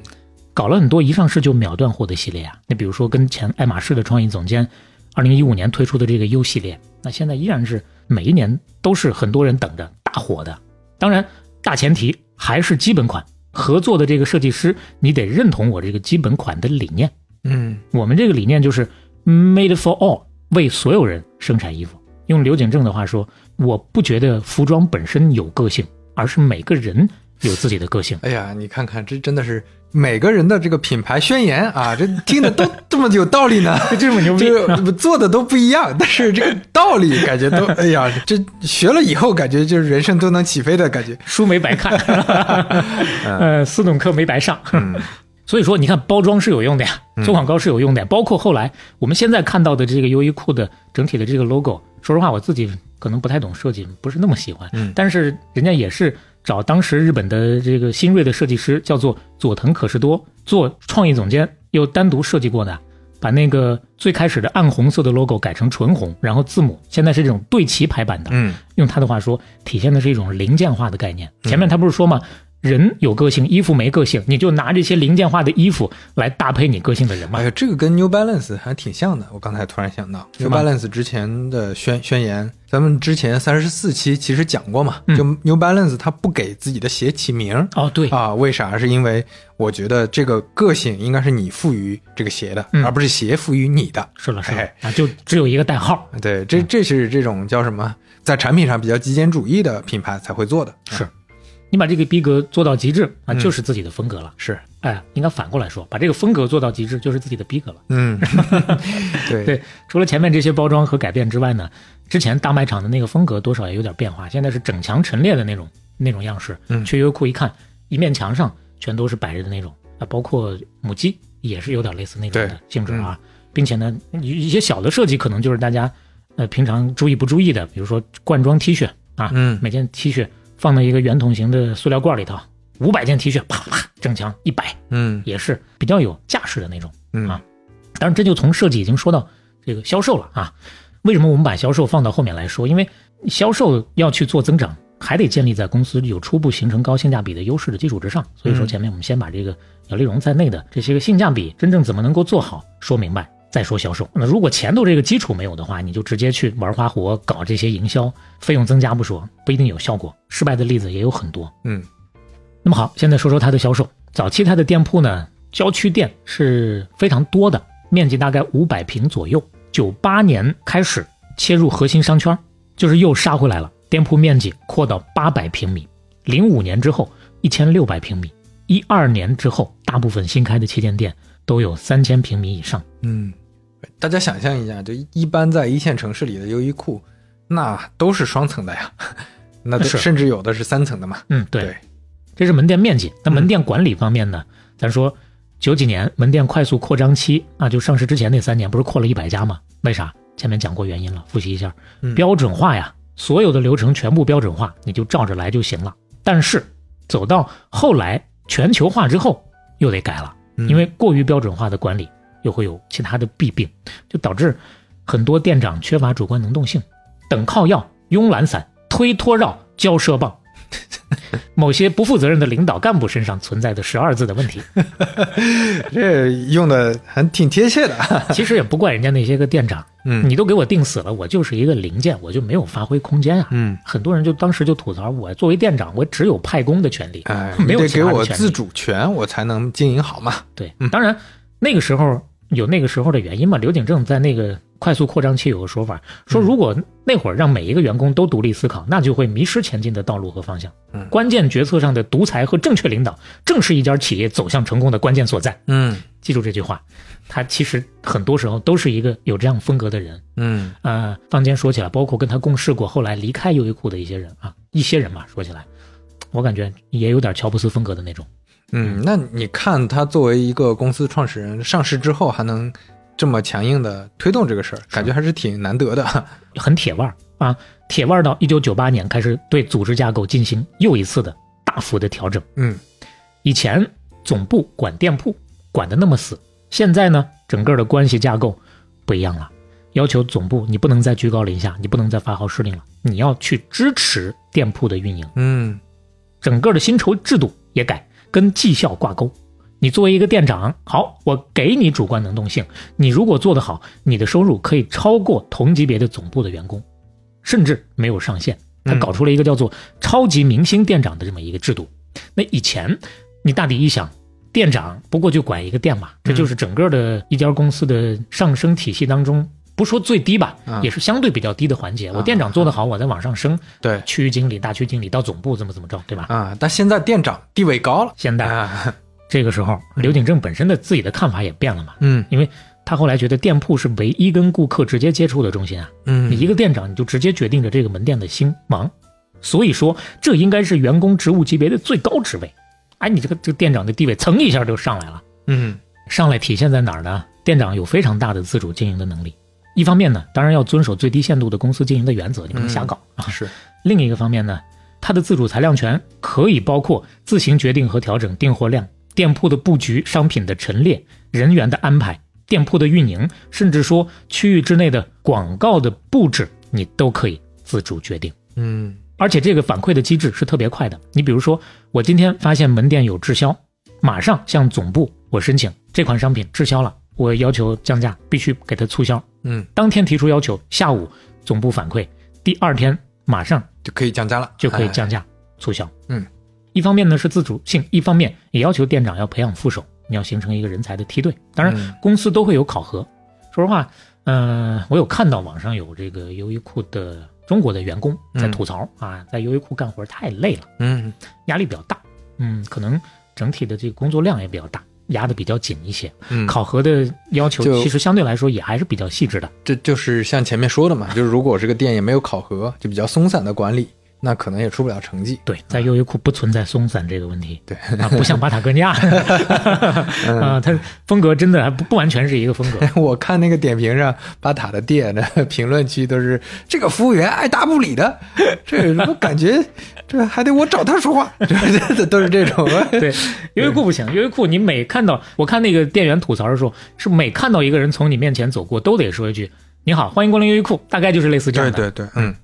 哎，说到哪儿了啊？对，嗯我们就拿最后说到那个小小的例子。哦，我发现这个单品滞销了，马上就申请促销，嗯这也是优衣库的一个特点。他们实行的是以周为单位的精细化的运营。嗯为什么它的库存管理的好，它的周转率比 Zara 还要高？嗯就是因为精细、快速的去库存。商品上市每周会根据计划销量和实际销量之间的差距，对所有的商品按照颜色、尺码以周为单位做这么一个调整和决策。如果说销售超出预期，追加订单；低于预期，不产了，降价促销，疯狂打折清库存，就这么一个模式。效率、周转、现金流，这就是服装零售的一切。这是单个的从门店销售的层面来讲。嗯那其实不同的国家和地区，它的销售策略也应该是有所不同的。但是刚开始优衣库做国际化的时候，没有意识到这个问题。你比如说，伦敦零一年的时候，它开始海外扩张，首先去的就是伦敦，当时也是踌躇满志啊，三年开五十家店，三年扭亏为盈，嗯前面有成功经验嘛，是结果呢惨败啊，嗯水土不服，方法跟人用的都不对，嗯就跟日本不是一回事儿了。包括在中国啊，我们三十三期讲国内休闲服的时候，嗯，呃，其实也提到过一点儿。二零零二年，优衣库进入到中国之后，被当时如日中天的班尼路和佐丹奴打的那是落花流水啊。一直到零五年，中国市场他们都没有能够盈利，北京那边还关店呢。对我有印象说早期来过一次，对 对，但但没开对成啊，，就是三十三期我们讲的这个事，这嗯这个事儿，是为啥当时不行呢？定位错了。嗯还是照着日本的那个低价的定位来的。但是这个定位在当时的中国不太起效果，为啥？因为中国供应链那么完备，不缺便宜衣 服，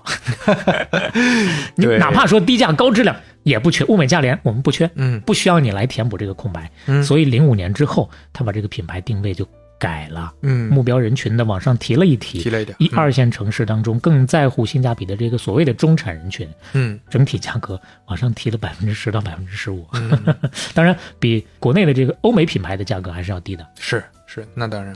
但是它确实，说实话，它在这个价格带的话，产品体验还依然是比较不错的了嗯对啊，，那大家质都量认同嘛。依然是也不是给他吹啊，虽然是说讲这么多企业没有给任何吹过，他之前也出现过质量问题啊。嗯那包括代工过程当中，咱也讲了，任何一个环节都有可能出问题。嗯，啊，前几年也有新闻有质量问题，但大体上大家还算是大家的评价还是不错的 啊。相对比较认可的。是，那中国顾客的认可也是优衣库成事儿的很重要的一个原因。嗯，二零一二年，优衣库中国的店铺数量超过了 Zara 在内的这些欧美快时尚的品牌。一三年，在上海开了当时全球最大的旗舰店，占地八千多平方米，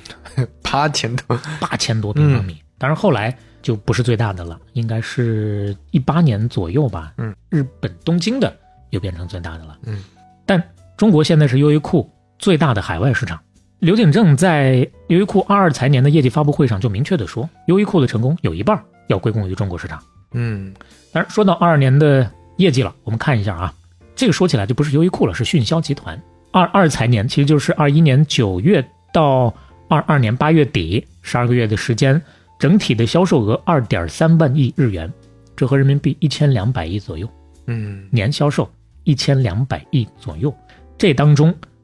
中国的销售额五千多亿日元，大概两百七十多个亿，哦，那这个占比确实还是挺高的，占百比分我想之象的高，二十三。是占嗯百分之四分之一嘛， 23%对差不多。嗯，这有一个图，大哎饼图，哦，它是仅次于日本的最大的市场了呀。对，它呃，日本市场才百分之三十五啊，百分之三十五。相当于确实他说的这个也没错，就是要是没有中国，它的整个整个这个饼就完全不一样 了啊。目现在优衣库在中国有差不多九百家上下啊，上下哦，不太九多百的家店呢，这么多比的我想象的还是多的。多的。嗯而且你知道它将来的预计目标是多少吗？嗯，六千家，啊，三千家。 你知道它现在全球一共多少吗？二二年八月末的数据啊，两千四百家左是右，全球加起来，全球加那起来。减掉中国这些才一千多家呀。对，日本八百零九家，啊，中国九百已家经是，中国已经超过第日一本了。了，嗯，其他的就分吧。那这三千家就海外一千五百多家里头，日本呃中国占了九百，那是剩下六七百家全球来分。但但你要要我说呀，就是纯个人的感受和观点，就嗯优衣库在我老家像县城里去开，嗯，也完全会有人买的，因为这个价格 在那儿，优衣库啊，应该聘你啊，因为你的想法儿跟他们的想法儿基本一致。要下沉一点啊。接下来一年开个八十到一百家店，就是下沉市场是非常重要的一个大的方向。是是，因为你要是再贵一点的，说实话，那种平均价格在四百以上，甚至一两千的，那不大可能说再往下沉了。对到一不好二线沉了城市就够了。但是优衣库是完全可以沉的。对，一方面线下店继续的下沉，另一个方面当然线上人家也没落下， 嗯，你什么天猫什么的啊，连年的基本上大差不差的也都是双十一的呃服装品类的头把交椅啊。嗯话说回来，前面咱们讲那国内的那么多品牌的时候，呃，说到一点，嗯、有些做着做着就不太行的，就是因为没赶上线上嘛，嗯对吧？光看线下了，但是优衣库确实不太一样，嗯线上线下两条腿走的都挺好，嗯线下依然是非常火爆的，而且建立在刚刚所有的它的这个优点的基础之上，它的单店营收是很高的。你像呃上上期我们讲到红帮太平鸟虽然没展开，嗯但它的呃年销大概在一百亿左右，对应一千多家直营店跟三千多家的加盟店，优衣库这九百家直营店卖出两百七十多个亿。所以说，跟国内的同行相比，它的单店营收能力遥遥领先。嗯，效率太高了。对，而且跟国际同行相比，包括 Zara 这些，嗯它也是很突出的。过去四年，差不多优衣库从中国赚走的纯利润净利两百亿左右吧。嗯那你反观那些其他的国际快时尚，Forever Twenty One 之类的这些，嗯都退出中国市场了。嗯 Zara 在中国市场也是相对比较一般，嗯，所以这一路高歌猛进下来，在二一年初的时候，迅销它的市值就超过了十万亿日元，一千零五十亿美元，一度把 Zara 的母公司给干下去了，嗯当时成了全球市值最高的服装零售商，嗯，没有之一啊。没有之一了。对服装零售商啊，对，那就是服装领域的 Nike 啊。 对。它当时优衣库的在迅迅销的收入贡献大概在个百分之八十吧，嗯当然，迅销二三财年第一季度整体看下来没有那么乐观，有点增收不增利。这背后呢，主要还是中国跟日本表现不是特别好，有点拖后腿了。嗯但是即使是这样，足够隔三差五的把刘景正送上日本首富的铁王座了。是当然了，人家也不怎么稀罕，因为这个日本首富他跟孙正义，反正基本上就这俩人来回的 做嗯啊。他第一年是零九年，是零九年第一次成为日本首富。嗯，那一年他六十岁，双手插兜，不知道什么是对 手。哎呀，这几条你当张杰民挺好的，哎，我就不分章 节，俩人不一样风格啊。 六十岁啊，嗯到退休的年纪了。嗯，其实早在零三年，他当时写了一本书，叫做《一胜九败》，那啊大概的意思对就是，我优衣库这一路做下来，可能赢一次输九次，但是这一次呢，也能支撑我做到现在。这这你说这书名，很多做互联网的朋友一下就一个激灵， 你知道为啥？因为有本书叫《九败一胜》， 对，是翻过来了嗯对，书名是呃仿照这个的，他讲的是王兴的故事。啊，之后，半拿铁肯定是有机会会讲对到的。，就后面我们稍微预告一下啊，后边可能会终于讲到我的这个 主业，这互联网对互联网了，要开大坑 啊！对，这个坑非常大，嗯因为确实这这是什么呀？这是衣食父母呀！ 我现在能在杭州买上房，那就得靠互联 网啊。所以那讲这个就还是心存敬畏，所以要多多准备啊。并且饱含感情。是，对吧？那刚刚咱说到的这个一胜九败呢，也是基本上今天这期节目的大体脉络的来源。嗯啊、这本书零三年出版的，嗯很早了。写这本书的时候，他就已经是在透露自己的退休规划了。嗯当时他五十四岁，零三年的时候，啊，他是书里面是这么说的：说，哎呀，我就感觉嘖有点上年纪了，跟嗯鼎盛时期相比呢，体力精力都开始衰退了。嗯所以说呢，将来啊，我就希望不久的将来吧，从经营一线撤退之后，我能够专注于投资事业，安度晚年， 啊，走一走比较大的城市，嗯去趟铁岭度度蜜月。然后走个地理图啊，转一转 啊。那是零三年嗯啊，结果二十年过去了，刘景大爷这会儿还干着 呢。到今天还干着，这跟巴塔哎这呀跟巴塔那个乔伊纳德大爷 差不多也很像啊。啊，这两位都是抓绒衣界的大佬，啊就是现在也都在上班了。那你说这么大年纪为啥不退呢？嗯因为他选不出接班人来。其实哦中间呢有过俩仨的那种他寄予厚望的啊，啊其中有一个其实已经把社长给接过去了，啊，但是呢，业绩不行，零五年又把玉玺给吐出来了。嗯，哎呀，没办法，年迈苍苍的刘景大爷只好又一次的接过优衣库的马缰绳，搬鞍认镫，披挂上阵呐。双手插兜啊。嗯那是零五年啊嗯，零五、年又回来干社长，干到一一年，这又干了六七年，又干不动了。当时就说了，不行，我最多干到六十五岁就退了啊，不能再干了。 一三年又说了一遍，最多干到六十五岁就退了啊，不能再干了。 这结果呢，一七年我最多干到七十岁就退啊。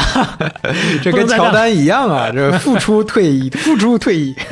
现如今，嗯二零二三年了，嗯，大爷身体还是很诚实，不管他嘴上怎么 说嗯啊，依然是扒着铁栏杆不撒，呃，不是扒着铁王座不撒手啊。嗯，这去这看来是真找不着合适的接班人。哎呀，那现在你要说哎接班人有没有呢嗯？潜在的接班人也有，嗯你比如说二代接班，啊，有很多类似这样的企业，嗯都是二代接班嘛。是他二代呢也在公司里面，但是目前来看，外界解读相对可能认为可能性更大的是优衣库现在的这个女 CEO 哦，啊、是也是优衣库历史上第一位的女性的 CEO，叫做赤井田真希，嗯更有可能觉得是她接班啊，但是是不一定。就刘景大爷这个调性，以后谁知道咋样呢？是啊为什么找一个接班人找了二十年找不明白这么难呢？嗯他要求太高了，他想方设法的求贤若渴，对外经常表示有能人吗？有能人来呀、我培养啊。他曾经引入过一个叫做委任式执行董事的制度，委任式比常见的这个雇佣式就更严格一点，啊签军令状，啊，你必须干到什么程对度？你必须啊。干到，这个要求非常的严苛。这个要求之下，没有一个人能够通过考验。哎呦，最终这个委任制宣告失败，连他自己也在吐槽：“哎呀，我好像没有培养下属的才 能呢。”嗯你要按他的这个标准找，某种程度上，他其实是在找另一个自己啊。 嗯那怎么可能呢？是除非他看开，看不开他就找不到。嗯当然了，公司有强人很难接班儿，也不光是优衣库一家的事儿啊。但是同样是国际快时尚品牌，刚刚咱有提到的这个 Zara，它的这个母公司创始人奥特加曾经也是站上过世界首富的，在去年四月的时候交班了，交给他的女儿了。然后呢，H&M 董事会主席在二零年的时候也交权了。嗯那这两家都是快时尚巨头，嗯人家都交完了。嗯，而这边，刘瑾大爷今年七十四岁，双手插兜，不知道啥时候退休。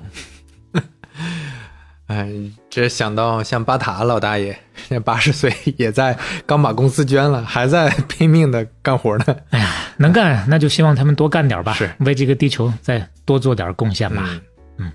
说到这儿，今天优衣库的故事就跟大伙儿告一个段落了。嗯那么半拿铁永璞记也要接近画上一个句号了。嗯，最后，我们要特别郑重的、真诚的感谢一下永璞。是，作为其实是半拿铁历史上第一个冠名商啊，第一个合作联名的朋友。之前咱们也聊过嘛，就联名这个事儿，嗯其实得找志同道合的。没想到啊，这么巧啊，第一个就这么志同道合，对这确实没想到，就完全就适合我们半拿铁对。对，从名字啊啊到调性，对到我们想做的事情，我们讲的内容、生活方式这些，其实跟永璞小岛上、跟岛民嗯的认知、跟他们的品牌内容的认知完全非常常契一合。致的。对我们每次每一期在群里跟永璞的朋友沟通的时候，大家都觉得真好啊，对这个你们做的也好，我们也说你们咖啡 也好，对吧？大家就相互捧， 是吧呃，这哎很我们确实特别感谢，因为很开心啊对呃，作为肖磊跟刘飞来讲，嗯某种意义上我们舔着脸、大言不惭的说，我们也是在做创作嘛。虽然是是学习完了之后跟大伙儿分享这个学习心得，但也要有一个打破重构的过程。嗯做创作的时候呢，其实比较担心的就是。甲方指手画脚啊，嗯呃，觉得你应该这样，你应该那样。但是整个的创作过程当中，永璞给予我们非常非常大的呃认可自和支认可持和对裁量权。对对对对我们嗯可以按照自己的想法来进行整体的这个创作，嗯非常的支持。所以对说，我们觉得这个太难能可贵了。对我们也不想影响听友们的体验，就把冠名变成一个会引起大家反感的一个事情。然后我们觉得第一次这种合作能打一个样啊，就我们自己也摸索清楚该怎么跟品牌方，该怎么跟朋友联名去对做一些事情。对那这是一个很重要的一个，也算是对我们的一个帮助吧。是，非常感谢永璞，当然，永璞这个事儿呢，我们也是受人之托，忠人之事。算是我们自己也相对达到预期了啊，就没有给人 那个挖坑，对吧？对也有没丢人没对有吧对，录这期节目之前，我们刚好看到上一 期三十七期的呃一个朋友的留言嗯啊，给大伙儿念一下，说永璞咖啡投半拿铁这个决定太对了。啊，我一个从来只喝现煮咖啡的人，嗯哦通过半拿铁陆续买了快一千块钱的咖 啡，我 这是能喝呀。 还带动我们办公室其他同事买油。哎呦，哎你呀，看你看看，哎呀，这也特别感谢这位听友 啊，谢谢各位衣食父母啊，这真的是衣食父母了。我们无以为报啊，还只能 是这每一期再抽三个 对永璞的礼包送一送了。对，然后我们也向大伙保证啊，后面我们会坚持把内容做好，啊，当然。就像优衣库一样啊，不管多好的东西，往后少不了都有质量下，不是那个， 都有那个会有波动啊，并且也不可能所有人都会呃认可和喜欢的地方，所以我们以尽量最开放的态度，随时接受大家的监反督、馈指正、建议。对，一方面有什么想法，欢迎大家随时交流；另一方面，依然是有志同道合的朋友，欢迎大家随手转发分享。如果喜欢半拿铁的话，也欢迎在小宇宙、苹果 Podcast、网易云音乐、喜马拉雅、Spotify、哔哩哔哩等平台订阅和收听我们。作为半拿铁永璞记的收官一期，今天最后的主题曲送给永璞，同时也是永璞的主题曲，叫做《小岛上的星光》，大家感受一下，在永璞小岛元宇宙上是一种什么样的感觉？我们来感受一下星光，哎来，随风遐想，有一片沙滩，我和花等夕阳，点点星光，此刻的浪漫想和你分享。每一个发着光的日常，都是乐园的模样。生活的灵感以真心交换，平淡自然有多么善良，啊温柔芬芳的沙达瓦，自由生长的沙达瓦，啊让人的歌声回应你的仰望，追逐着风的沙达瓦，陪伴梦中的沙达瓦，手捧着浪花留下的星光。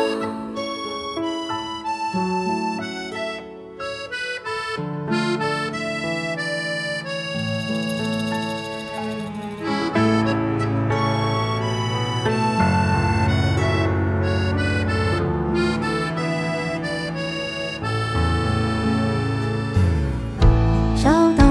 的国王有天真的魔法，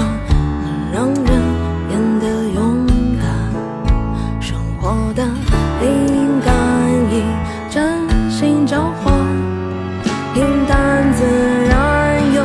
多么善良。温柔芬芳的小岛啊，自由生长的小岛啊，遥远的歌声回应你的仰望，追逐着风的小岛啊，陪伴梦中的小岛呀，手捧着浪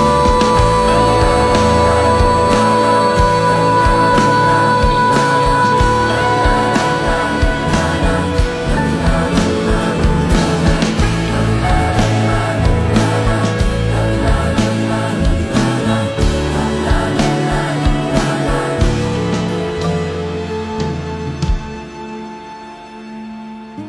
温柔芬芳的小岛啊，自由生长的小岛啊，遥远的歌声回应你的仰望，追逐着风的小岛啊，陪伴梦中的小岛呀，手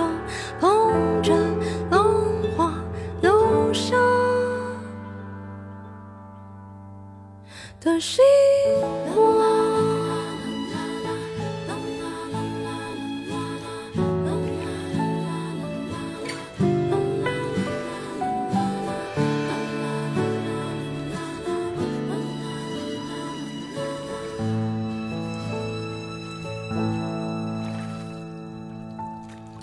乘船慢慢，我们慢慢，生活慢慢，尽是较长。小岛微微发亮，是乐园的